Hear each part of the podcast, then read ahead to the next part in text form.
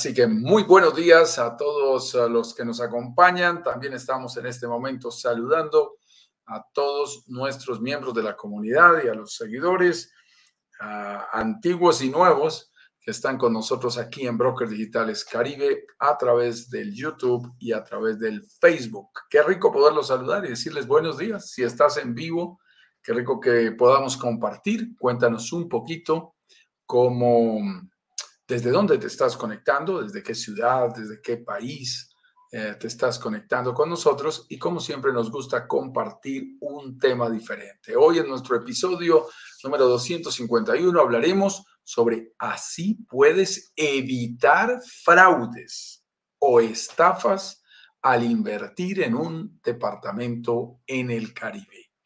Y este tema es bien, bien importante Así que es clave que te quedes hasta el final con nosotros de nuestra misión porque vamos a compartir tips, secretos, claves, estrategias, errores que no debes cometer si quieres evitar caer en posibles fraudes o estafas a la hora de invertir en un departamento en el Caribe. Una posibilidad que desafortunadamente en el mundo de los negocios, finalmente en el mundo estamos, también puede ocurrir. En cualquier inversión puede ocurrir esta situación. En el mundo de los negocios también puede llegar a pasar. Así que por eso es eh, muy importante que conozcamos todos estos secretillos que vamos a compartir el día de hoy. Y nos encontramos ya a portas, nos encontramos en la recta final de lo que será nuestro workshop que arranca el próximo lunes 24 de enero a las 19 horas de Miami, hora internacional para nosotros del Caribe. Si estás ahí en el Caribe eh, o quieres eh, tener como referencia la hora a la cual estaremos comenzando nuestras eh, transmisiones de las clases que empiezan el próximo lunes. Las clases son en las noches. Los lives son en las mañanas, para que lo tengas bien presente. En los lives tratamos temas sueltos, de manera, digamos, fresca. A Ignacio le gusta decir desordenada, también es cierto, no somos los más ordenados a esta hora. Comentamos, hablamos un rato entre amigos y tratamos de compartir nuestras mejores ideas, eso sí, siempre poniendo nuestras mejores ideas sobre la mesa para ver cómo invertir Pero cuando aparecen las clases, que es lo que va a pasar el próximo lunes, es porque ya son las 19 horas de Miami, aparece un PowerPoint, nos ponemos un poquito más serios, eso ya tiene una estructura que hemos preparado previamente para contarte de la A a la Z todos los pasos, todos los elementos, todos los factores, todos los errores y por supuesto todos los aciertos que debes tener en cuenta si quieres hacer una buena inversión en el Caribe. El señor Eduardo Pavés ya está con nosotros en todas nuestras redes sociales, así que es un gusto saludarte, mi estimado Eduardo. Buenos días. Hola, amigo amigo, ¿cómo estás, Juan Carlos? Un agrado, como siempre, estar aquí compartiendo con toda la comunidad de brokers digitales Caribe. Muy interesante el tema del día de hoy. Eh, así puedes evitar fraude o estafa al invertir en un apartamento del Caribe.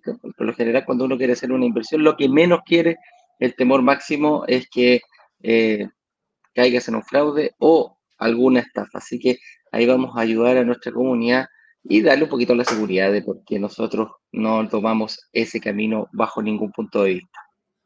Sí, qué importante, Eduardo, qué importante eso que mencionas. Tocaste una palabra que es absolutamente clave y es ese miedo, esos miedos que son naturales, que son humanos, porque nadie quiere perder el dinero.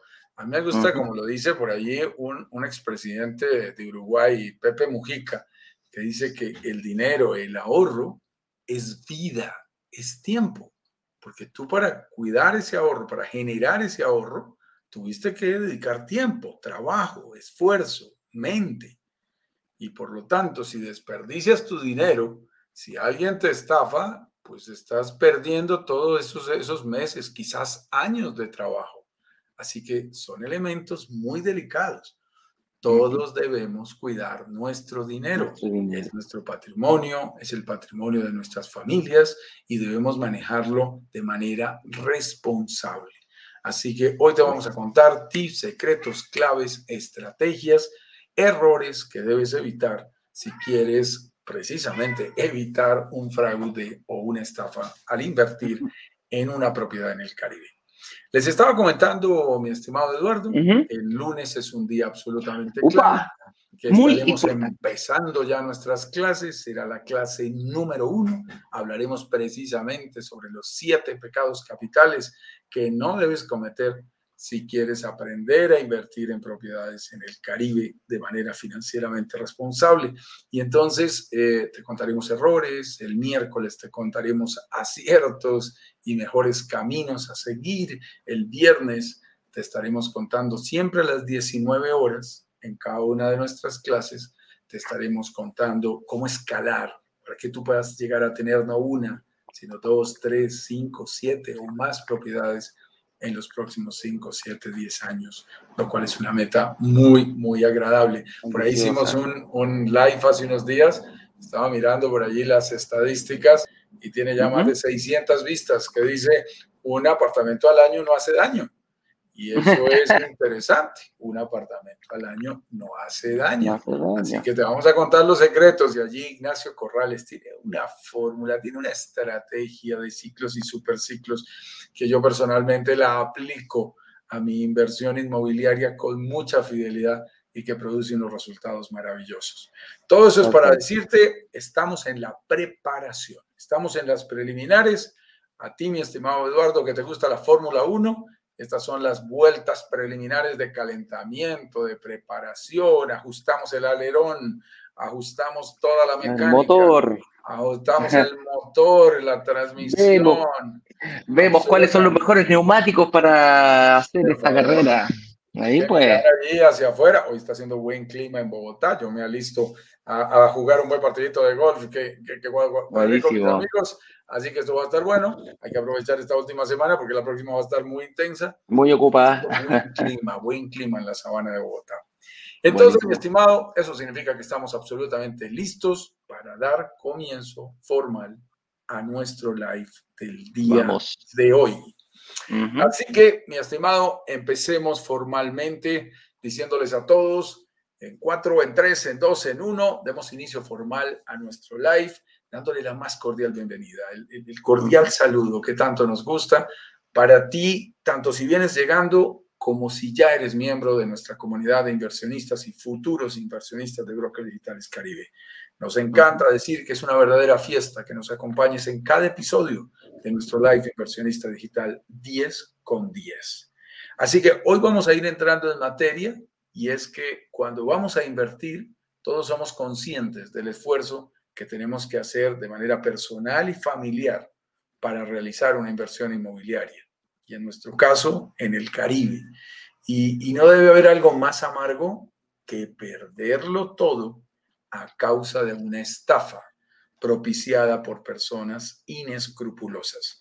Y es por eso que nuestro live del día de hoy lo vamos a dedicar a analizar cómo puedes identificar y diferenciar una inversión seria de lo que podría ser un engaño. Y esto es bien importante. Es, es, un tema, mi estimado eh, Eduardo, clave en la preparación que estamos haciendo hacia el workshop.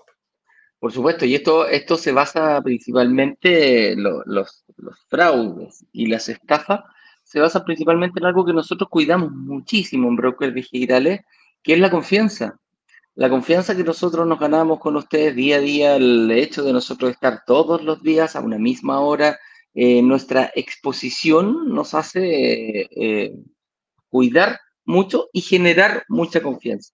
Y para que haya un fraude o una estafa, tiene que haber una confianza, pero también tiene que haber alguien que la rompa.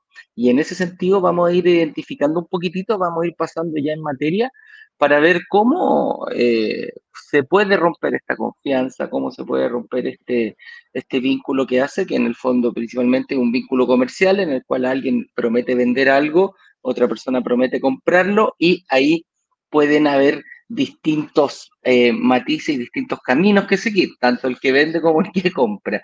Así que vamos a ir entrando en materia para hablar un poquitito. Sí, sí, Vamos a ir hablando un poquitito. Déjame mencionar aquí algo aquí para, para entrar a la, a la pauta y es, eh, hay, hay, muchos, hay muchas confusiones sobre estos temas y es la falta de claridad la que precisamente lleva a correr esos riesgos. Por eso es tan importante, tan importante que conozcas algunos elementos claves. Aquí voy a decir algo que es fuerte, Eduardo. A ver. Invertir en el Caribe no es fácil. Invertir en el Caribe no. es un proceso sencillo cuando tú no conoces el camino, cuando no tienes la experiencia. Eh, a mí me tomó siete, ocho años en que visitaba, miraba, asesoraba y no compraba. Porque para mí el, el, mundo de las inversiones se parte en dos.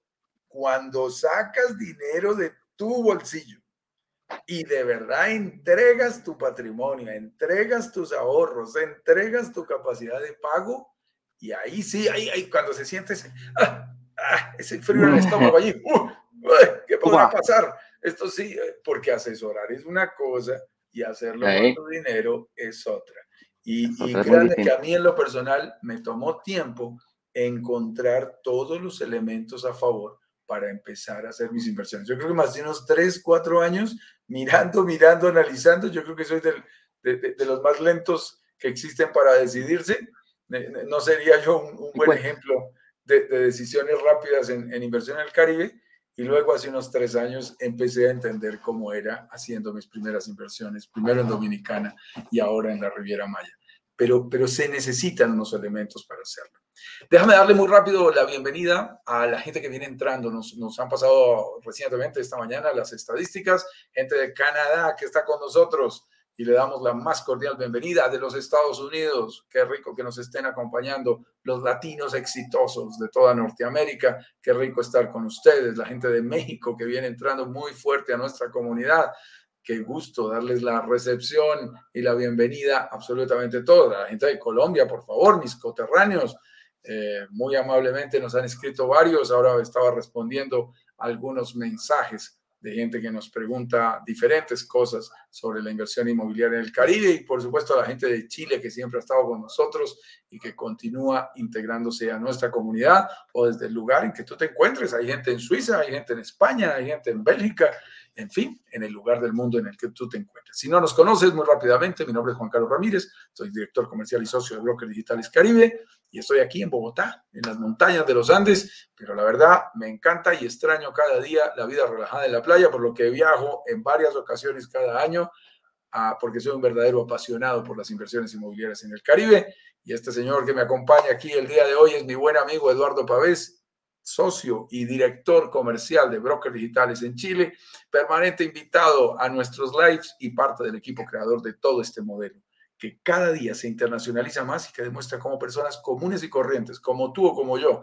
incluso empezando desde el absoluto cero, podemos llegar a convertirnos en inversionistas 100% digitales de forma totalmente confiable y adquirir propiedades en el Caribe logrando que se paguen solas. Pero por supuesto no son las propiedades las que se pagan solas, somos nosotros los que lo logramos si hacemos las estrategias correctas. Así que entremos en materia. Así es, pasemos, pasemos. Y dice la primera pregunta, ¿qué tipo de fraudes o estafas inmobiliarias eh, pueden darse? Tú tienes una, experiencia vasta en el, en el sector inmobiliario, eh, precisamente en la zona donde estamos viendo con tu asesoría. Así que me gustaría ver si, nos pudieras contar, eh, Juan Carlos, eh, alguna experiencia que hayas vivido o alguna forma que hayas visto de, de, algún tipo de estafa o fraude que se llevó a cabo en algún momento. Claro, fíjate, fíjate que esto es bien importante, eh, Eduardo, y es, en general, tenemos que tener cuidado con algo que debemos reconocer en el mundo de las inversiones. Yo en el año 2000, ah, caramba, si me estoy volviendo viejo, Estamos hablando 22 años atrás. no, no, no, no, no, 2016, ah. ahora hace, hace unos años, empecé a hacer mis inversiones en la bolsa de Nueva York. Y cuando uno invierte, eh, tiene que tener presente algo que es bien diferente. Una cosa es el riesgo inherente a una inversión y otra es una estafa. ¿Ok? Otra es un fraude. Correcto. Porque en un negocio No hay nadie. Los, negocios tienen que ver con el futuro. Y el futuro tiene incertidumbre. Claro, no se prepara, uno estudia. Y aquí no puedo dejar de mencionar, yo tuve el gusto de entrenarme con el señor Robert Kiyosaki, de traerlo a Colombia en el año 2009. Eh, y fue un verdadero gusto de entrenarme con él en Phoenix, Arizona. Y una de las cosas que, que en alguna ocasión yo veía que le estábamos preguntando en una reunión que había sobre estos temas, y, la gente le decía, usted es un tipo muy arriesgado, señor Kiyosaki. Usted es un tipo demasiado, demasiado arriesgado. Y él decía, no es cierto, yo no soy tan arriesgado, yo tengo mejor información. Los demás creen que yo corro muchos riesgos, pero yo tengo información que ellos no conocen. Entre mejor informados estemos, entre mejor informados estemos, vamos a disminuir el riesgo a la hora de entrar en una inversión.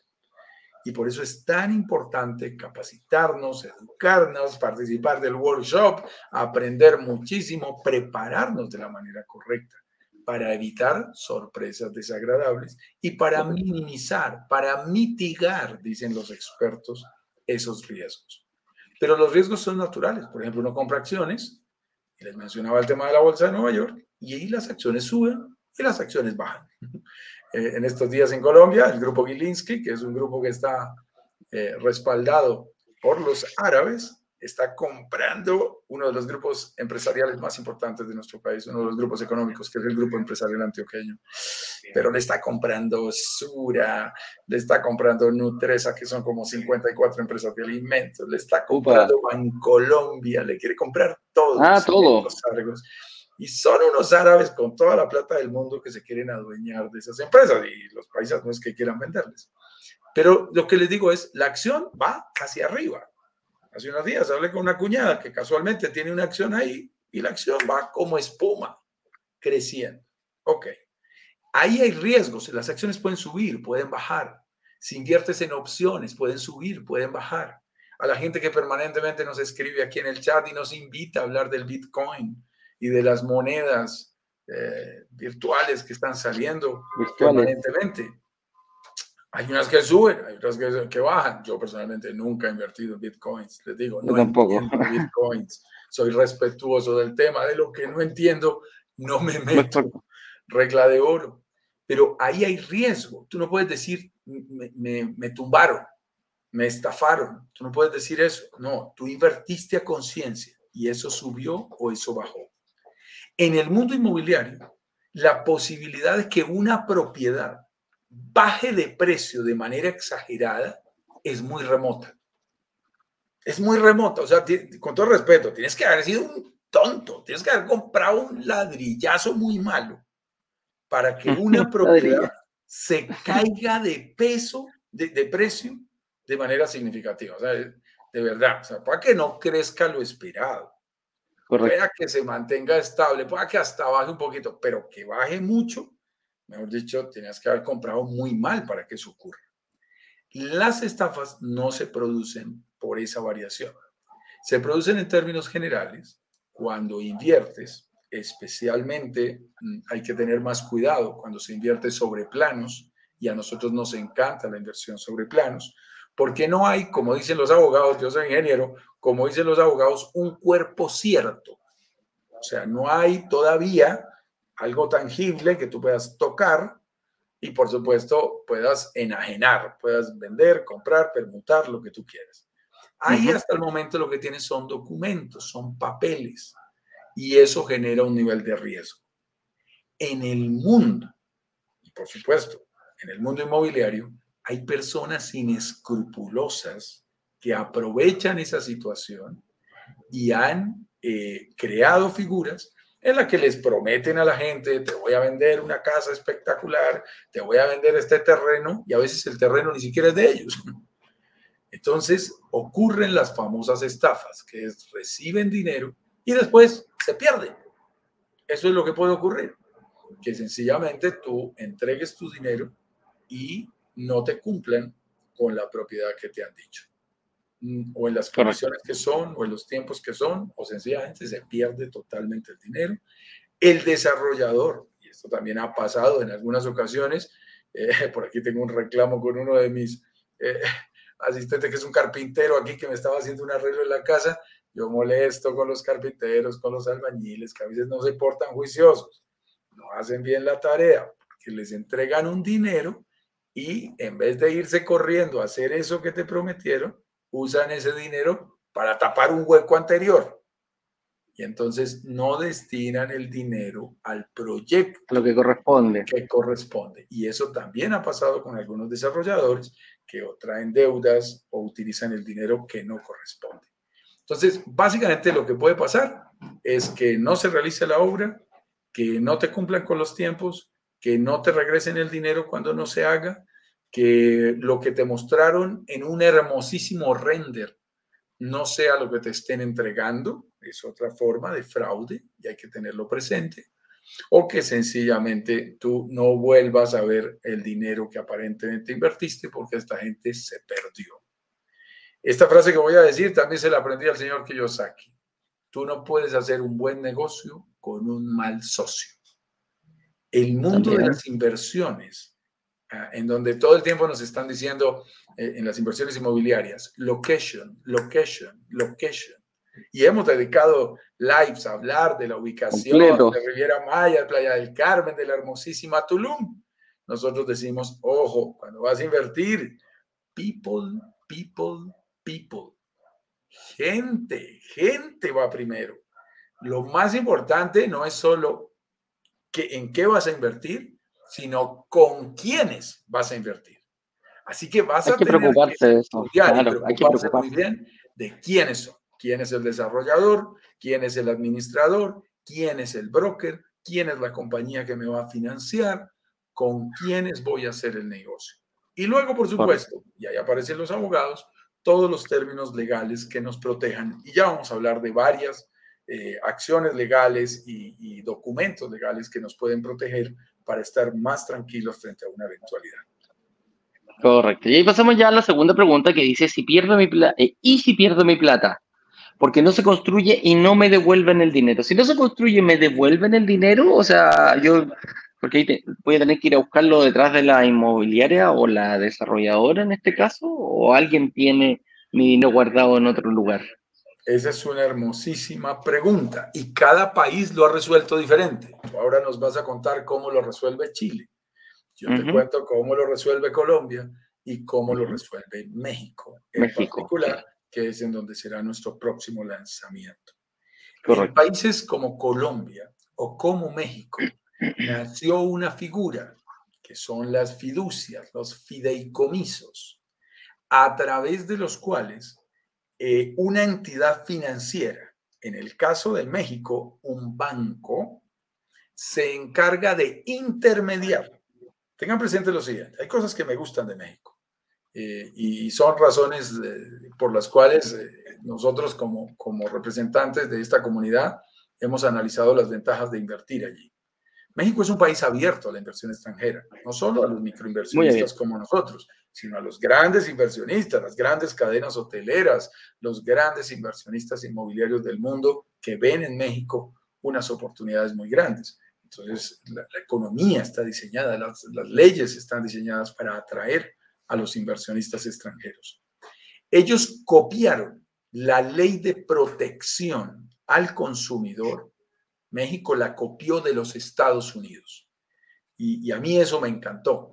Y tuve la oportunidad de leerla, bajar la ley. Te la puede bajar, todo está en Internet. Y ponerse a leerla para saber cómo se protege a quien invierte y a quien compra, en general, cualquier tipo de comprador, no solo extranjero, sino mexicano también. Ellos copiaron la ley de protección de, al consumidor de los Estados Unidos. Con respecto al tema inmobiliario, utilizaron una figura que es la famosa fiducia. Esto es, el banco que va a darle el crédito, en Colombia le decimos crédito constructor, en México le dicen el crédito puente, el crédito para construir la obra, ese banco que está detrás del desarrollador está arriesgando mucho dinero, mi estimado Eduardo. Nosotros invertimos en una propiedad y arriesgamos 150 mil dólares ese banco puede estar arriesgando 15 millones de dólares. 20 millones de dólares para que se ejecute ese proyecto. Ese banco crea esa figura de la fiducia y coloca sus interventores para garantizar que esos 15 millones de dólares que le van a dar a ese señor desarrollador para que construya realmente se utilice como estaba presupuestado, como estaba planeado. Entonces, ¿qué hace? Lo primero, ponen un asesor legal. Van, van, cambiando inclusive de asesores. Ponen un asesor legal que es el que se encarga de garantizar que la licencia de construcción, bueno, en primer lugar, que la propiedad y el terreno sea de quien dice ser. Ellos lo validan por nosotros. Que la licencia de construcción esté en orden que la licencia de acometidas de servicios públicos para la instalación de los servicios públicos estén en orden. Que en ciudades como Tulum, en donde a veces hay que tener permisos adicionales de parte de las eh, secretarías de recursos naturales para garantizar que no estés eh, depredando los árboles y que no estés haciendo algo que sea incorrecto contra la naturaleza sin hacer las compensaciones respectivas que te exige la ley, entonces, tienen un ingeniero ambiental que está ahí detrás, garantizando que se está cumpliendo con toda la normatividad ambiental. Ellos lo revisan previamente y crean una fiducia. En esa fiducia, cuando nosotros entregamos nuestro dinero, el dinero no le entra directo al desarrollador. al desarrollador. Entra del desarrollador. Va a esa fiducia.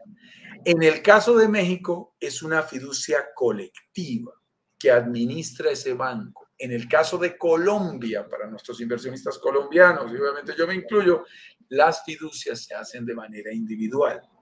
En alguna oportunidad yo invertí en un apartamento por aquí en Bogotá, en la zona de Chapinero Alto, que es una zona muy bonita, muy promisoria, con mi cuñado. El proyecto nunca se llevó a cabo, pero teníamos una fiducia. Me regresaron el 100%, 100%. del dinero con rendimientos financieros. Gracias a esa fiducia, era Fidupetrol, una buena fiduciaria. Es muy importante de que las cosas se hagan con seriedad. Aunque el proyecto no se ejecutó, nosotros recibimos como inversionistas el 100% de nuestro dinero, incluso con intereses. Entonces, esas figuras existen para eso. ¿Qué hace ese, ese fiduciario en el caso de México? Coloca una, un interventor de un interventor que contra un cronograma de ejecución va diciendo, ya se ejecutó el 12%, entonces te voy a entregar este primer capital. Cuando me entregues la obra hasta este hito de construcción, hasta que me demuestres que ya construiste esto, moviste la tierra, la estructura, hiciste la primera plancha del primer piso, lo que sea, ahí te voy a dar otro 15%. Y empieza esa ejecución monitoreada que garantiza que el dinero que nosotros estamos aportando como inversionistas se destina exclusivamente para la obra. Y la gente dice, no, pero no importa, igual eh, de pronto ese interventor se deja sobornar y algo malo pasa. Te digo, el banco tiene 15 millones de dólares ahí metidos. Eh, eh, está arriesgando demasiado y tiene excelentes interventores para garantizar que su dinero, que es mucho más alto que el nuestro, 100 veces más grande que el nuestro, eh, se cubra y se garantice la protección y el buen uso del dinero. Esa figura existe. En Chile tengo entendido que usan un seguro, mi estimado. Sí, sí, en, el, en, Chile principalmente es, al revés. nosotros sí pasamos eh, la plata, el dinero eh, del pie, se le va pagando a la inmobiliaria eh, la inmobiliaria de por sí ya debe tener un cierto financiamiento antes de que le exige el banco para empezar a, pasarle el, dinero para ir construyendo. Pero a la vez, eh, la inmobiliaria empieza a recaudar de las personas que eh, firman promesa de compraventa con él y el pie, el abono, el pie se le va haciendo mensualmente a la inmobiliaria o dependiendo de las condiciones que hayan acordado al momento de la firma de la promesa. En caso, lo que sí exige la ley chilena es que la inmobiliaria tiene que tener un seguro, el seguro en verde se llama, que es, cubre el periodo desde que yo firmo mi promesa de compraventa hasta que me entregan, hasta que me entregan el departamento o hasta que se firma la escritura del, del mismo departamento. Entonces, durante todo ese tiempo yo tengo para pagar el pie y eh, esta figura, la, la inmobiliaria está obligada a contratar ellos el seguro, pero el beneficiario es la persona que firmó la promesa de compraventa. En este caso, si yo firmé una promesa de compraventa, el beneficiario soy yo. ¿Qué cubre ese seguro? Cubre ante cualquier eventualidad que no se pueda llevar a cabo el proceso de que no se lleve a cabo el, la construcción o alguna, algún, por algún retraso, algún motivo, que quebró la inmobiliaria, cualquier otro motivo sea, la compañía de seguro te va a devolver todo el dinero reajustado al IPC, NUF, como lo vemos acá en Chile, pero eh, va, te va a devolver hasta el último centavo que tú has puesto. ¿ah? No lo que has, no lo que a falta por poner, lo que tú ya pagaste te lo devuelve completamente. Y ahí, eh, ¿cuál es el beneficio?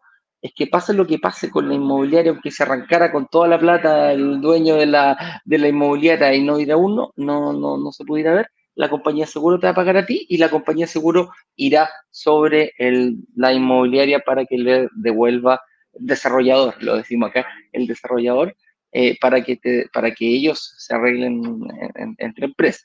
Pero lo más importante es que tú como inversionista estás protegido para eh, hasta el último peso. Entonces ahí evitamos un fraude o, o, ahí tenemos otra forma de resguardarnos como inversionista. ¿ya? Súper importante, mi estimado Eduardo, que sepamos que existen los mecanismos legales, la protección, la, forma de contratación, no, es un disparo al aire. No, no, es algo que está así. Nosotros no estamos diciendo en la ruleta todo al 20 rojo. No, no, no, no. no. Sí, no, no se juega. No, esto es una inversión seria con todos los términos legales, con todos los contratos, los documentos y los respaldos. Hay algo que es muy importante que luego lo mostraremos más despacio. La próxima semana vamos a hablar un poco sobre ese tema y luego durante nuestro lanzamiento. Eh, y es durante el tiempo de la construcción, durante el tiempo de la construcción, a nosotros nos encanta negociar con los desarrolladores. Acuérdense cómo es nuestro modelo.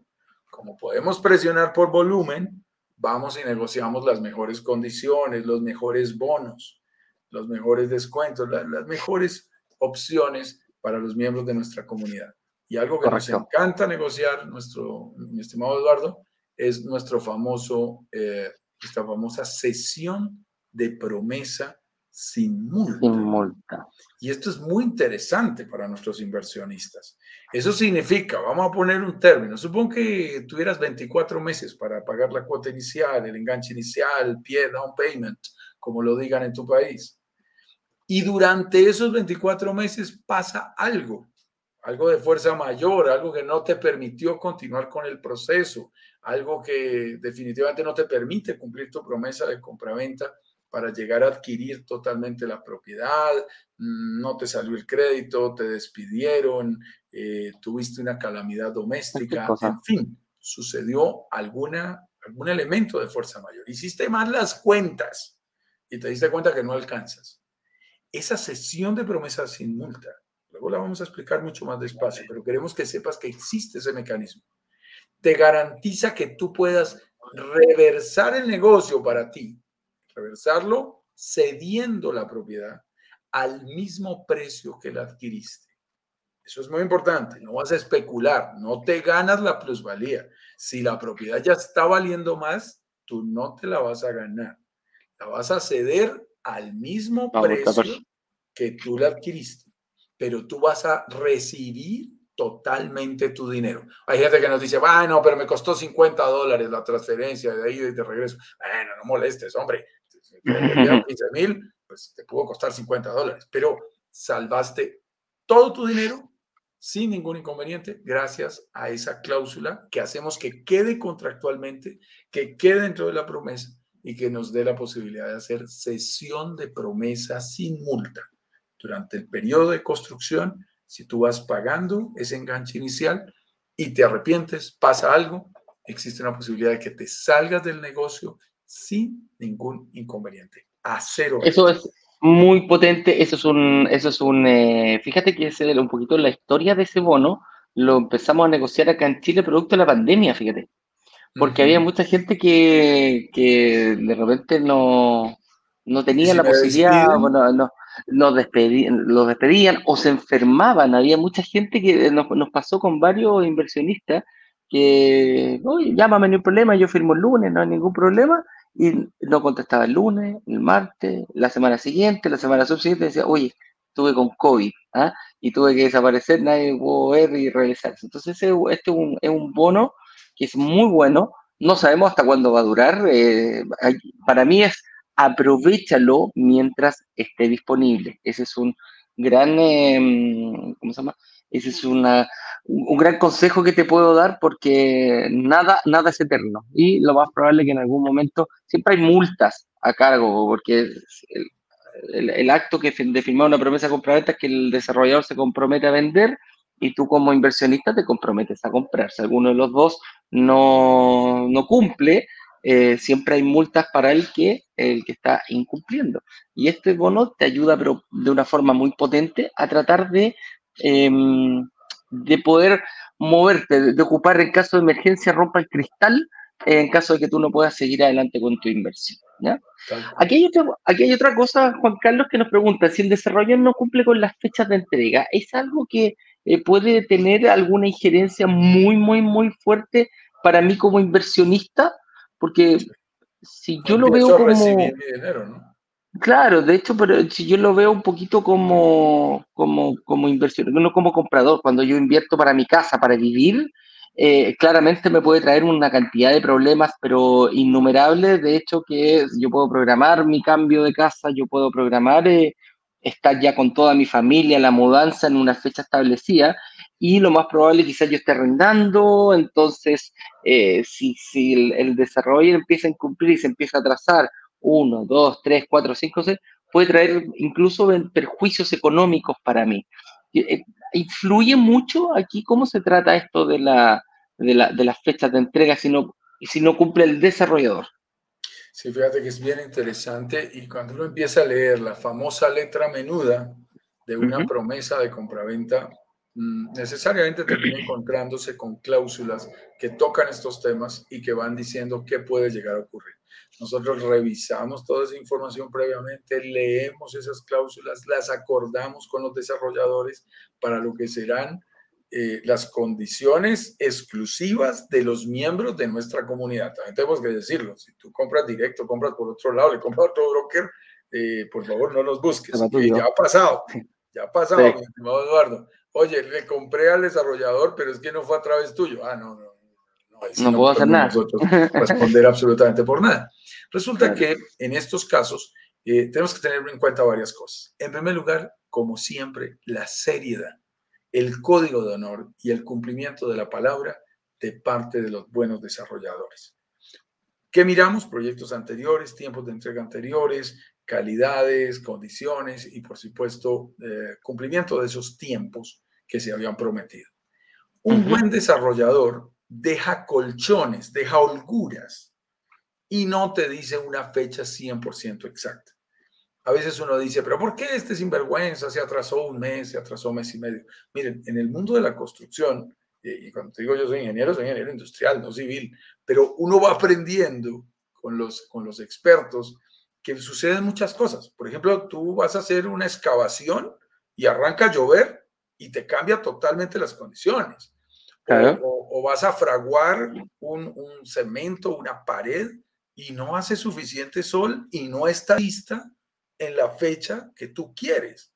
Eh, cualquier condición climática, eh, de entorno, de ambiente, Además, en este caso, y, también está pasando por estos días, así que hay que tener mucho cuidado, que hay eh, condiciones en donde el Ministerio de Trabajo dice, señores, no pueden enviar a trabajar a, todos los ah, obreros que van a estar en la obra, o no pueden, tienen que cerrar por condiciones fito, eh, por condiciones eh, sanitarias. entonces, es, es bien delicado. Y por eso un buen desarrollador siempre se da holguras. Un desarrollador, si es juicioso, si es serio, te dirá, por ejemplo, la entrega es en verano del 2023. Es eh, en eh, la primavera del 2024. ¿Por qué utilizan ese lenguaje? porque se están dando un margen de tres meses, de 90 días para la posible entrega, porque ellos saben que en 24 meses pueden ocurrir un 10%, 15% de, de, de colchón, de holgura en tiempos para que se adelante o se atrase un poco la obra. Por supuesto, dependemos muchísimo de la seriedad y si llegase a pasar de los límites máximos, hay indemnizaciones a favor del inversionista que se, que se pueden exigir, que se pueden dar. A veces eh, se piden, por ejemplo, cuotas de administración en compensación o algo que ellos puedan llegar a manejar eh, y llegar a considerar un descuento en el momento de la escrituración para compensar un posible atraso. Pero también les digo algo que es delicado, y se lo tengo que decir, por ejemplo, en, el lugar en donde me encuentro en este momento. Eh, yo compré sobre planos y el desarrollador se atrasó dos veces. Sí, pero cada vez que se atrasaba me daba más plazo para invertir en esta propiedad. Y entonces refinanciaba los plazos y en ese momento a mí me convenía. Entonces, tienes que tener cuidado. No siempre las fechas de entrega límite son algo malo. Eh, eso, mismo te iba a decir. Y ahí está la diferencia, ahí está la diferencia notable que hay entre cuando yo compro para invertir o compro para vivir. Cuando yo compro para vivir te está ayudando los, los, los, problemas que te puede acarrear eh, económicamente, pero acá no tienes perjuicios tanto porque siempre hay que tener un poquito de flexibilidad en este sentido. Las la, fechas de la construcción no son más, encima, hay muchas cosas internacionales que están retrasando un poquitito las fechas de construcción. Y, los jueces, si tú quieres irte a un juzgado, o la, la, la, la razón común, se sabe, se sabe, o sea, se sabe que hay problemas con los puertos, se sabe que hay problemas con la materia prima, se sabe que hay problemas de traslado, los autos tampoco están llegando al periodo. Entonces, por eso hay que tener un poquito. Pero aquí, así como tú lo, tú lo veas, una, algo que puede ser malo, nosotros como inversionistas lo podemos dar vuelta claramente, y es el hecho de que quizás si me alargas un poco la fecha de entrega y yo no tengo un apuro, eh, ¿cómo se llama?, insalvable para poder recibirlo, puedo pagar más pie. O sea, puedo renegociar el pie, puedo pagar más pie, por lo tanto voy a pedir menos financiamiento, por lo tanto el financiamiento me va a quedar más pequeño y voy a eh, empezar a eh, los, los, números van a ser más favorables para mí como inversionista con el hecho de poder pagar un poquito más de pie. Un 1% que le pida menos un banco, proyectalo la cantidad de cuota 15 años, te vas a estar ahorrando un buen, un buen montón de dinero. Así que ahí le damos vuelta un poquitito a una mala situación. Sí, y dos posibilidades. O, o, le da, o le subes a ese enganche inicial un poco de dinero, a ese down payment, a ese pie que te menciona Eduardo, o eh, das cuotas más suaves porque ellos te van a esperar más. Entonces también a veces suavizas la cuota que tenías ya predestinada porque ellos se demoraron un poco más. Como el crédito hipotecario no está corriendo todavía, no hay escritura, no corre el crédito hipotecario, no es tan grave. No. Quiero que lo tengan presente, porque a veces la gente se asusta, se va a atrasar un mes, se va a atrasar. Así es. No, no es tan grave, no, no pasa nada, no, no es tan complicado, es fácil de manejar. Así es. Y si la propiedad no es como me la mostraron en el render, ¿cómo uh. sucede? ¿Qué pasa ahí? Porque muchas veces nos, ponen, nos muestran un render con un video, con unas cosas maravillosas, y resulta que después eh, hay algún margen para, para poder verlo y decir, chuta, no, no, pues no es lo que me pasaste, ¿ah? esto me mostraste y esto es lo que me está entregando. Sí, el render, el render es demasiado importante. Nosotros molestamos a los desarrolladores cuando vamos a visitarlos eh, personalmente, ahora me estaba escribiendo a alguien sobre un proyecto, espero que estés por allí y, me estabas hablando de proyectos ahí en la Riviera Maya, que vamos de hablar ahora después del, del live. Eh, créanme que nosotros no podemos tomar decisiones sobre un brochure. Eh, entendemos que quien está comprando a distancia solo ve el brochure. Nosotros tenemos que aprovechar, digamos que en nombre de la comunidad tenemos que hacer estos viajes tú y yo los hemos hecho, mi estimado Eduardo, y uno visita los proyectos y visita los proyectos anteriores de ese desarrollador. Tú y yo estuvimos, por ejemplo, en el caso de un desarrollador en particular, visitando sus proyectos anteriores y viendo cómo habían quedado, cómo habían sido los desarrollos, cómo fueron las entregas, las áreas comunes, los materiales, los acabados, las terminaciones. Y, y vimos la competencia. Ojo, también nos fijamos en la competencia. Y entonces una de las cosas que, que, molestamos es, eh, ven, déjanos ver el render anterior versus lo que entregaste. Y, a mí esa comparación me habla mucho. Eh, igual que algunos testimoniales, yo recuerdo uno en particular eh, de uno de los inversionistas de un proyecto anterior, un señor grande, bastante ancho, que decía en su mexicano, y si nos prometen una plantita que va a estar ahí, ahí está la plantita. Ese es el secreto. Si te prometen una plantita, que ahí esté la plantita. Si te prometen una calidad de, de, un mesón en una cocina, de un acabado, de un producto, de un electrodoméstico, de una cama, de, de lo que sea, que allí esté esa calidad.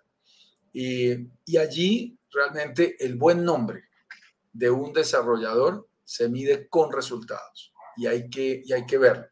Yo te soy sincero, yo en lo personal no invierto en un proyecto y no recomiendo a la comunidad, y tú y yo somos de la misma línea, mi estimado Eduardo, de un desarrollador que ese sea su primer proyecto. No, puedo. No, puedo porque sería demasiado arriesgado. No conocemos su historia, no conocemos sus resultados. No, señor. Yo quiero ver los resultados quiero hablar con los compradores, quiero ir y ver. Esto es como Santo Tomás, uno mete el dedo en la y no cree palabras, solo cree en lo que ve, en lo que puede evidenciar.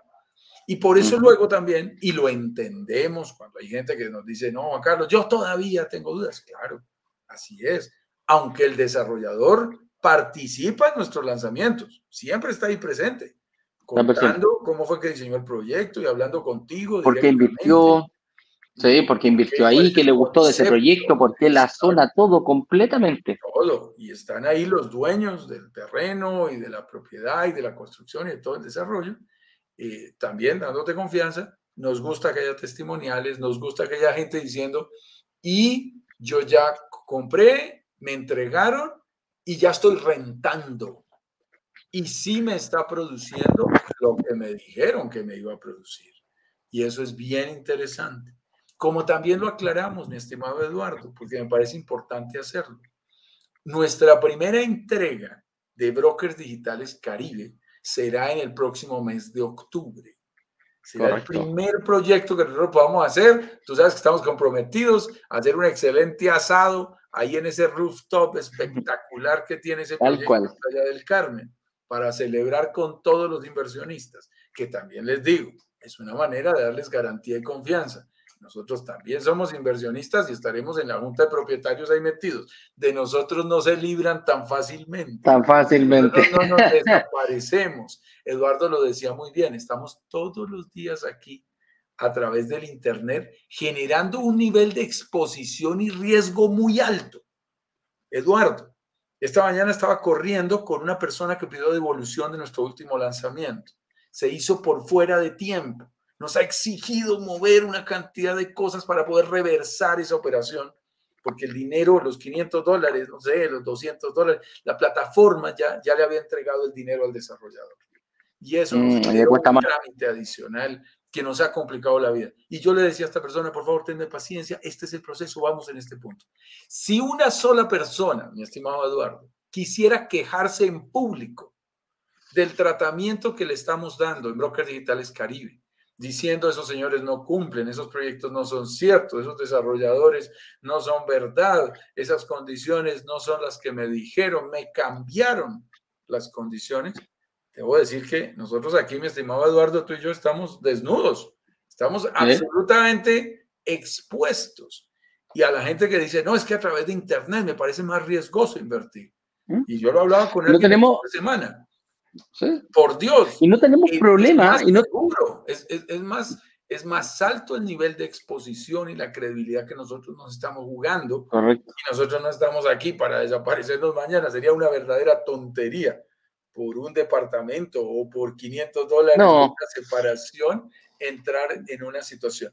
eh, realmente eh, manejamos cada situación, porque, y, esto hay que decirlo abiertamente, Eduardo, uno como broker vive del buen nombre y, nosotros cuidamos ese buen nombre porque e, esa, ese es nuestro gran activo, ese es nuestro futuro. Y como dirían las abuelas, tenemos que cuidarlo como una tacita de plata. Esa es, la, confianza que nosotros nos ganamos en, hacer todo este tipo de acciones, de estar expuestos, de, saber dónde vivimos, de, juntarnos todos los días en la mañana. Generamos confianza y esa confianza es uno de los patrimonios más potentes que tenemos aquí y uno de nuestros pilares en Broker Digitales Caribe. Oye, vamos con la última, con el último punto, eh, que es como la última patita. ¿Qué pasa si el programador de renta, el programa de rental, no me cumple? ¿Hay alguna forma que pueda incumplir esta empresa dedicada al rental?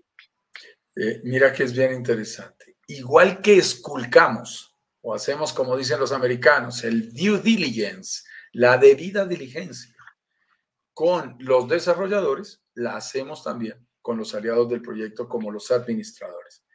El, el nivel de influencia nuestro, y ayer se lo decía yo a la gente de una importante financiera ahí en México que tuvimos la oportunidad de reunirnos con sus directivos.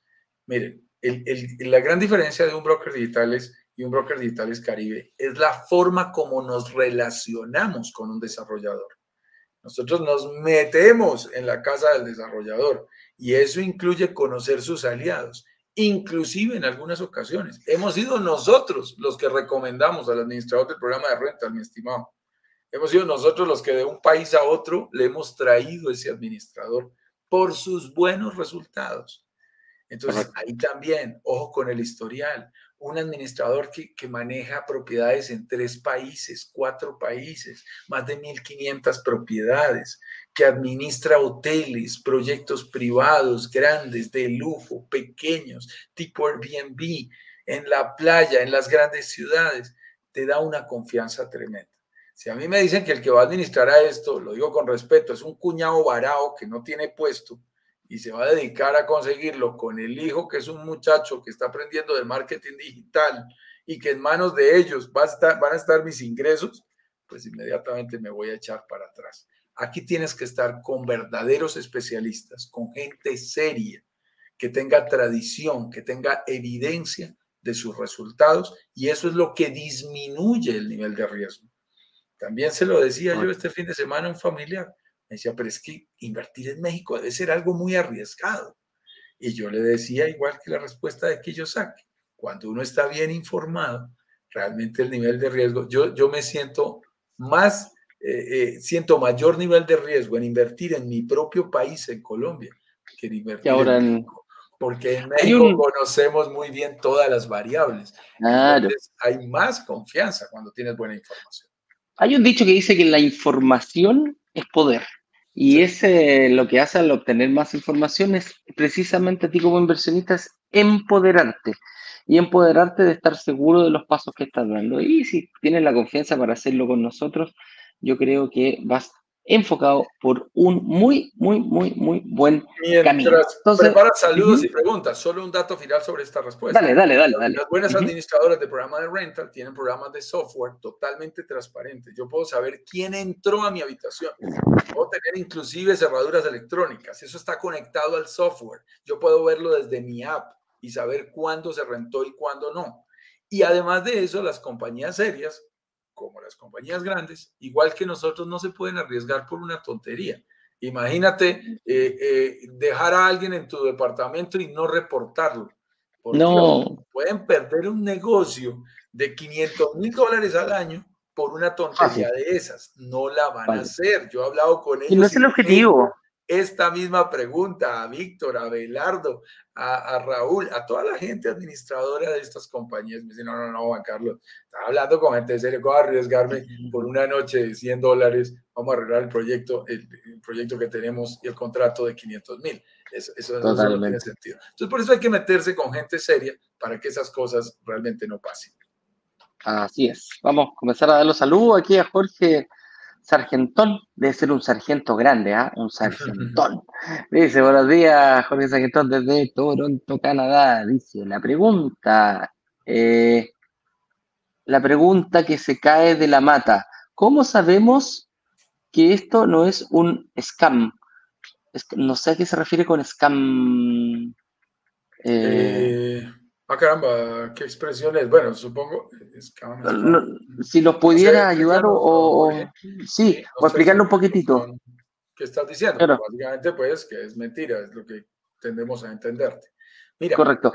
Si puede ser, disculpa, se me, se me, ocurre que quizás un spam puede ser que, que se refiera a eso, pero tampoco es muy difícil. spam sería correo no deseado. Nosotros, como te decimos aquí, Jorge, siempre damos la cara, estamos acompañándolo todos los días. Si tú no quieres venir, no vienes. Si quieres volver, vienes. Es una comunidad totalmente abierta. Eh, entregando información. Así que por eso te digo que no es si lo pudiera eh, decir bien. Exacto, acláranos allí, acláranos allí, pero digamos que, cómo asegurarte de que todo esto no es mentira, no, es también un estado. Eh, fíjate por eso es tan importante todas estas semanas de preparación, todos estos días de preparación, todas estas actividades que tenemos, los invitados, los testimoniales, el compartir con nosotros y el conocernos un poquito más siendo parte activa de la comunidad porque todo eso te va a ayudar a construir las confianzas necesarias. Si tú hablas por aquí con una Gina Ochoa, que ya es amiga nuestra, o con un Harold, con quien ya tuvimos la oportunidad, no solamente nos compró un buen número de propiedades, ya no voy a decir cuántas, porque me dijo que, que, no dijera en público cuántas propiedades tienen, pero que son multiinversionistas con nosotros, que han comprado ya varias, varias, varias propiedades. Incluso tuvimos la oportunidad de vernos juntos en Nueva York en, un viaje que, tuve la oportunidad de hacer el año pasado y coincidimos allí en su ciudad. Entonces ya logras eh, ir al nivel que más nos gusta, que es al nivel de la amistad y es ese nivel en donde ya como amigos compartimos y nos escribimos para preguntarnos incluso cosas personales, para enviarnos información, vi esto, vi aquello, te recomiendo que mires esto, quiero invitar a un amigo, ayúdame con esto. Eh, y realmente se genera ese, ese espacio. Y eso es lo que nosotros queremos cuando insistimos tanto, y por eso estás ahí totalmente invitado, a que hagas parte de nuestra comunidad y de todas las actividades que realizamos. Así es. Aquí mira, hay saludo también de, de Gina Escobar, de César B, de Chihuahua, Ciudad de Juárez. Ciudad Juárez, en Chihuahua. Qué gusto, qué gusto saludarte. Carla Temis, buenos días desde Puerto Vallarta, México. Oye, me interesa ir a, a, Fíjate que uno de los destinos que quiero ir a conocer, fíjate, conozco hasta Acapulco, pero Puerto Vallarta no me dicen que es muy bonito ahí para que Carla nos vea. Los cabos, los cabos ahí en Baja California sobre la costa pacífica son espectaculares. Tenemos una conversación pendiente, mi estimada Carla. Ahí con Carla. WhatsApp, ahí estamos hablando. Lice Lodoño nos saluda desde Cali, Colombia. Y allí Carlita nos pregunta, qué honor tener un entrenamiento personal con Robert Kiyosaki. ¡Wow! Dice, yo tuve la oportunidad de ir a verlo al MGM en Las Vegas, Nevada, hace años en su lanzamiento de Rich Dad, de Padre Rico, Padre Pobre, como se llama su libro en, en, la versión eh, latina. Son, personas que le enseñan a uno muchísimo, muchísimo. La vida me dio ese chance. Yo tenía la franquicia relacionada con el mundo de las ventas, que se llama Sales Partners Worldwide, que es una de sus líneas. Él la tiene con el señor, eh, eh, con el señor Brad, perdón, ahora se me olvidó el nombre del, socio de él, eh, pero es un socio que le maneja solo esa línea. Yo, yo no compré la franquicia de Rich Dad, pero el, el, hecho de estar con él nos dio la oportunidad de entrenarnos allá en Phoenix en un par de ocasiones y luego se juntaron absolutamente todos. Los astros. Y tres empresas nos unimos para traerlo a Colombia y lo pudimos hacer. Más de 3.800 personas lo vieron en vivo y a través de, de, microondas. En esa época nos tocaba retransmitirlo. Es que no era, no era, no era menor, pues no era menor, o sea, había que aprovechar una, una persona con ese conocimiento. la idea era tratar de masificarlo. Con, Robert y su esposa. Carlos Casilla nos dice de la ciudad de Quebec, muchos saludos. De la helada ciudad de Quebec, mi estimado. Bien heladita. Hoy mandaba yo una, una fotografía que me gustó eh, para que la tengas en cuenta allí, eh, tú que estás en Quebec, Carlos, eh, de una persona que estando en Canadá aparecía vestido de baño, nevando, pero dentro de su departamento, obviamente totalmente climatizado, y decía, preparándome para Tulum. Me encantó. Ah. Eh, por ahí sí, sí, sí, nuestro chat interno. Sí, debe estar haciendo un frío enorme. Yo quiero ir a Canadá este año. Tengo, lo tengo dentro de mis planes, pero les he dicho a todos los amigos de Canadá que será en verano. Yo no. En verano. Yo también. tengo un primo viviendo allá, yo tengo un primo y un amigo viviendo allá, me dijeron, yo no tengo ningún problema, pero hijito perro, no voy a ir a cerrar una casa, porque cuando se pone a nevar, se pone a nevar ahí en Canadá. los snowbirds, que es como le dicen, snowbirds, los pajaritos que vuelan cuando aparece la nieve y se van hacia el Caribe a disfrutar de mejores climas. Oye, Diana Pedro dice, me corrigen por favor si estoy errada. Al parecer México ha copiado varios modelos inmobiliarios de Estados Unidos. Ejemplo, administración de inmuebles, entrega moblada, fiducias, licencias, etcétera. ¿Eso es verdad? Estimada Diana, yo tengo que decirte que sí es verdad. Sí es verdad. Hay una gran cantidad de cosas que por ser allí tan cercanos, México y Estados Unidos, por el tratado de NAFTA, que es el tratado de libre comercio que existe entre Canadá, Estados Unidos y México. Y obviamente por su cercanía e intercambio, de que muchos mexicanos se hayan educado en los Estados Unidos, hay, hay figuras, leyes y modelos inmobiliarios que se han traído desde allá hacia México. Pero también te puedo decir con toda tranquilidad, mi estimada Diana, que nos lo han preguntado en otras oportunidades. Una cosa es invertir en México en propiedades y otra cosa muy diferente es invertir en Estados Unidos. En Estados Unidos hay que crear empresa, garantizar tu estatus legal, la deuda hipotecaria no es heredable, tú le puedes heredar a tus hijos deuda porque no hay seguro, hay una cantidad de secretillos por allí. No, y los impuestos, la, la, la, carga impositiva también, los impuestos que cobra Estados Unidos son muchísimo más altos de lo que cobra México, sí, por eso nosotros como inversionistas. Exacto, que, es muy importante lo que estás mencionando de impuestos, lo cual no significa que en Estados Unidos y en la Florida no haya buenos negocios y no haya propiedades que puedan llegar a pagarse solas y no haya conceptos increíbles ahí en Orlando, que está Harold, en Miami, en Fort Lauderdale, hay unas oportunidades bien interesantes. Ni más falta. Claro que las hay, pero el negocio es diferente, el ticket es más alto. Es, es, diferente, es diferente el negocio. Son, son, dos, son dos caminos distintos, pero son, a ver, es, es parecido Diana, pero tiene sus matices, obviamente cada país eh, lo tiene que dar, pero en el fondo es parecido. César me dice, estamos estudiando varios proyectos en la Riviera Maya. Me dicen que para ver si los terrenos, para ver si los terrenos que pienso adquirir tienen todo legal, eh, que les pregunte si tienen el oficio de los terrenos. ¿Qué piensan? Eh, mi estimado César, eh, precisamente cuando tú no inviertes a través de una comunidad, sino que tú lo vas a hacer individualmente, es muy importante que te tomes el tiempo y exijas todo esto. Cuando tú lo haces a través de, de, de una comunidad como Brokers Digitales Caribe, eh, para nosotros es muy sencillo mostrarte esos documentos, porque nosotros ya los hemos pedido previamente. Y hay clientes que los piden. Dicen, quiero ver la licencia de construcción, aquí está. Quiero ver la propiedad de los terrenos, aquí está. Quiero ver los contratos de, aquí está. Quiero ver los permisos de servicios públicos, aquí está. Quiero ver el permiso ambiental, aquí está. nosotros lo vimos antes. Si tú vas a individualmente, asegúrate de pedirlos, claro. La recomendación que están diciendo es muy importante. Y en terrenos, cuidado, en terrenos hay más estafas que en propiedades. En terrenos, eso de le vendo este terreno y después la persona no era dueña de lo que fue a mostrarte un día, él va y se para allá y lo muestra un día porque no había nadie. Y al día siguiente aparece el dueño. Cuidado. Claro que sí, César hay que analizarlo y verlo primero y ser supremamente cuidadosos sobre garantizar que la propiedad sí sea de quien dice que es. Y ojo con las tercerizaciones. Ah, no, aquí hay una copia de, la propiedad que aparece el dueño. No soy yo, pero es que él me encargó a mí.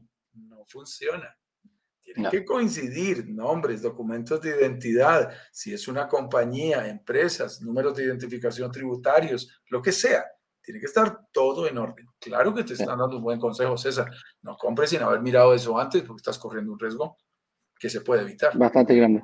Lo que pasa, y César, con, un poquito para complementar eso, eh, una de las cosas, aunque parezca obvio, imagínate, nosotros vamos a, lanzar un proyecto eh, de un edificio, es obvio saber quién es el dueño del terreno para ver si puede hacer el edificio. Puede sonar de perogrullo, César, pero es, una, es algo que nosotros ya lo tenemos eh, estigmatizado, es decir, implementado en nuestro chip. Cuando nosotros nos acercamos a tratar de recién a negociar un, un, producto, dijimos, ok, nos gustó tu proyecto, lo vamos a lanzar, requerimos toda la información legal que tiene que cumplir ese proyecto. Entonces, eh, claramente, si tú se lo podemos mostrar, ah, y de hecho se lo mostramos al inversionista que lo pida, se lo exigimos a la, a la desarrolladora que lo tenga totalmente disponible. Es más, en Chile la otra vez me pidieron, parece que eran arquitectos los inversionistas, y me pidieron el manual con todas las especificaciones técnicas que hubiera. Basta la marca de la chapa que ponen en la puerta, fíjate. Y ellos como buenos arquitectos me dijeron, quiero esa especificación. Se lo pedí a la inmobiliaria, la inmobiliaria me lo envió, era un PDF de aproximadamente 250 páginas, te lo juro, era, era como así un mamotreto. Pero todas esas cosas tiene que uno estar seguro de verlo, sobre todo, César, si quieres confiar, eh, hacerlo, hacerlo solo. Es muy, muy, muy, muy importante. Siempre estamos hablando de, comprar 50 eh, propiedades. Entonces, cuando vas a comprar 50 unidades, eh, los cuidados de parte nuestra son aún más rigurosos. Y además nosotros estamos ahí metidos dentro de esos inversionistas. Hay parte de dinero nuestro, más cuidado todavía. Así es. Mira, aquí José Ramón Sáenz nos pregunta qué es una fiducia. Ya lo, ya lo contestamos, José, durante el, durante el live, pero principalmente para hacerte un resumen pequeño, es una entidad financiera la cual realiza como mediador entre la inmobiliaria y el, eh, ¿cómo se llama? el inversionista tú la plata no se la das a la inmobiliaria al desarrollador, perdón, al desarrollador eh, se lo entregas a la fiducia y la fiducia va, eh, va eh, de a poquito le va dando la plata para que el, desarrollador continúe con el proyecto. Eso te da mayor seguridad a ti que la que el, ¿cómo se llama? que la plata que tú estás entregando se está usando efectivamente para realizar el proyecto y no con otras funciones que las, delimite solamente el desarrollador. Y esas fiducias se crean también para administrar obras públicas, para administrar cualquier tipo de situación. Una fiducia se puede crear en lo que tú quieras. Hay dos partes y una necesita la garantía de que el dinero que está allí en la mitad se utilice para un fin específico. Así que se puede crear fiducias para cualquier cosa. En este caso particular estamos hablando de fiducias inmobiliarias. Claro. Eh, Mira, aquí José, eh, Juan José, el, el, scam, ¿te acordás la pregunta que nos hizo al principio que esto no es un scam? Él se refiere a que no es un fraude. ¿Cómo saber que, ah, eh, que, todo, que todo esto no es un fraude? Jorge, lo hemos explicado en, en reiteradas ocasiones durante todo el programa. Eh, dimos, nosotros somos muy transparentes en esto. De hecho, nosotros no tocamos ni un solo peso. Para que veas que nosotros no podemos hacer fraude nosotros no podemos tocar un peso. Lo que estamos haciendo en estos momentos, te estamos entregando información gratuita, porque no te estamos cobrando eh, nada, ni un solo dólar, ni un solo peso mexicano, ni un solo peso chileno, nada. Y cuando nosotros hacemos nuestro lanzamiento, invitamos a los desarrolladores, invitamos a todas las partes a que ustedes los conozcan y tomen una decisión si están frente o no a una buena oportunidad de inversión. Eh, posteriormente, nosotros recaudamos la plata, el dinero de la, mm, el dinero de la reserva, que tiene que haber un dinero tuyo, tiene que haber un aporte, tiene que haber una seriedad en la oferta. Y ese dinero, fíjate, si tú, nosotros en la reunión que la hace aquí mi amigo Juan Carlos personalmente, eh, ve que no estás capacitado o no es tu momento hoy o no es tu proyecto hoy para poder invertir, te la devolvemos.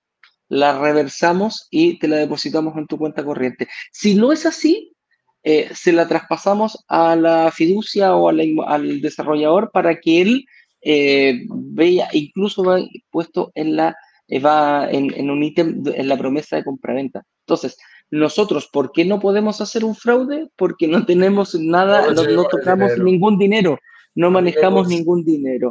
A mí me gusta por allí uno de los testimoniales que está dentro de nuestro repertorio de testimoniales de, Gina Ochoa, una colombiana que está en Montreal, y ella dice, y la verdad ya ha adquirido varias propiedades con nosotros, y dice, a mí me encanta haber hecho negocios con brokers digitales del Caribe. Tengo que aclarar que yo nunca les he entregado un peso a ellos, siempre hago los negocios directamente con el desarrollador.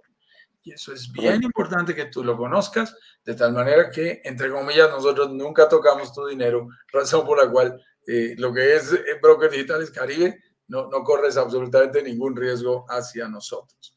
Toda la negociación, contratos y pagos y transferencias se hacen directo con los desarrolladores. Y lo que nosotros sí te ayudamos es a establecer la seriedad, el respaldo, la solidez y el cumplimiento de esos desarrolladores.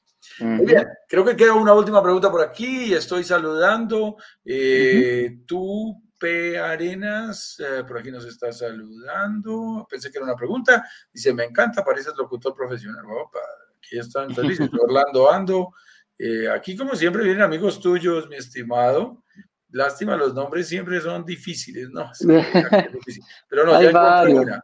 Dada Olascoaga nos dice cómo hacer y dónde ir para verificar la legalidad de un proyecto y de una inmobiliaria. Bueno, si tú quisieras hacer este proyecto de manera personal, es muy sencillo. Le dices a quien te está haciendo la oferta eh, y él debe tener los documentos y debe facilitarlos. Entonces, si yo le digo, quiero una copia de la propiedad, y más hoy, mi estimado, esto es una foto, un WhatsApp y la tienes al otro lado, un PDF y lo tienes al otro lado y puedes ver la escritura que oficializa que la persona sí es dueña de esa propiedad. Revisa coordinadas, direcciones, especificaciones para asegurarte que sí es esa. Luego, cuando quieras pedir copia de una licencia de un permiso de construcción, es súper sencillo y se hace igual. Un PDF que autorizan a ese desarrollador a ejecutar esa obra con las características que él está anunciando. Y tú también la puedes exigir del mismo desarrollador. Es decir, tú no tienes que ir a hacer la debida diligencia e ir hasta la notaría a, espaldas del desarrollador para pedir esa información. No, no, no. Es más, un desarrollador que no te muestre eso, que no, que no te dé esa confianza, entonces ten cuidado. Ahora, también tienes que tener presente, por ejemplo, y eso lo tenemos que explicar la semana próxima en nuestros lives, eh, qué significa, por ejemplo, una inversión en Friends and Family. Cuando tú haces una inversión bien temprano, a veces, por ejemplo, la licencia viene en trámite. Y ahí tienes que ser claro que estás corriendo un riesgo adicional. Y te van a decir, aquí está la propiedad, la propiedad es cierta, está hecha y todo va en trámite. Aquí está la solicitud, pero todavía no ha salido.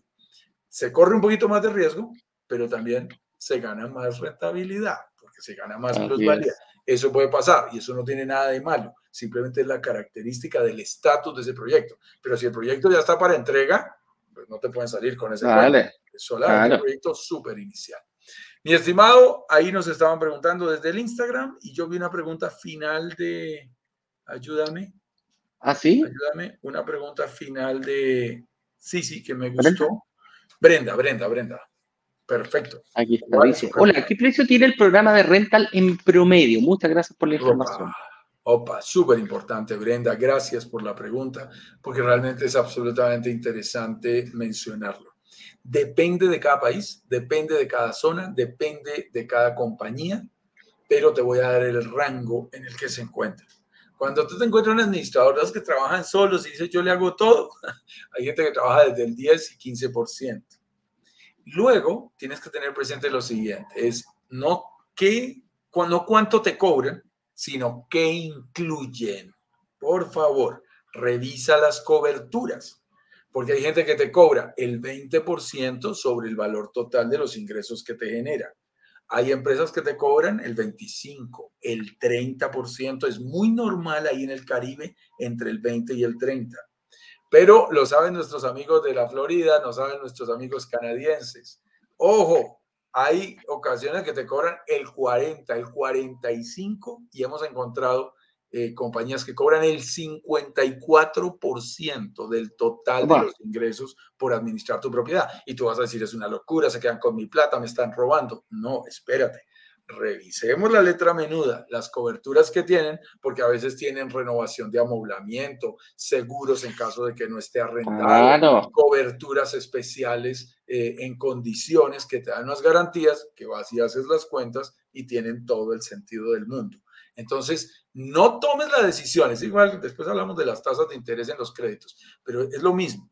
No tomes la decisión por un solo factor. Ay, ¿qué porcentaje me cobran? Aquí cobran 30 y aquí cobran 20. Me quedo con el de 20 espérate Aquí cobran 20 y el señor de al frente me cobra 10%. Uy, ya voy con el señor de enfrente. No, tienes que revisar la oferta completa, la seriedad que hay detrás y las coberturas. Eso es sumamente importante como decimos siempre, hay que comparar peras con peras y manzanas con manzanas. ¿ah? Hay que ver bien eso. Con eso dicho, nos vemos mañana, como siempre, a las 10 de Miami. vamos a anunciar, mi estimado, con un tema. Vamos a hablar sobre estas son las claves para que tu apartamento en el Caribe no deje de pagarse solo. Mucho cuidado sobre cuál. Ni siquiera que se pague, no deje de pagarse. ah, mira, qué potente. ya está, estamos muy seguros de que puede llegar a pagarse solo si tú tienes en cuenta esas variables y esas claves de las que vamos a hablar el día de mañana. Como siempre, a las 10 con 10. Si aún no te has registrado, no dejes de darle clic a la campanita para que te llegue la notificación automáticamente. Mi estimado Eduardo, qué gusto como siempre estar contigo. Estamos Un abrazo grande. Abrazos. Nos estamos viendo, que estén bien. Adiós. Chao, chao. chao. Mañana.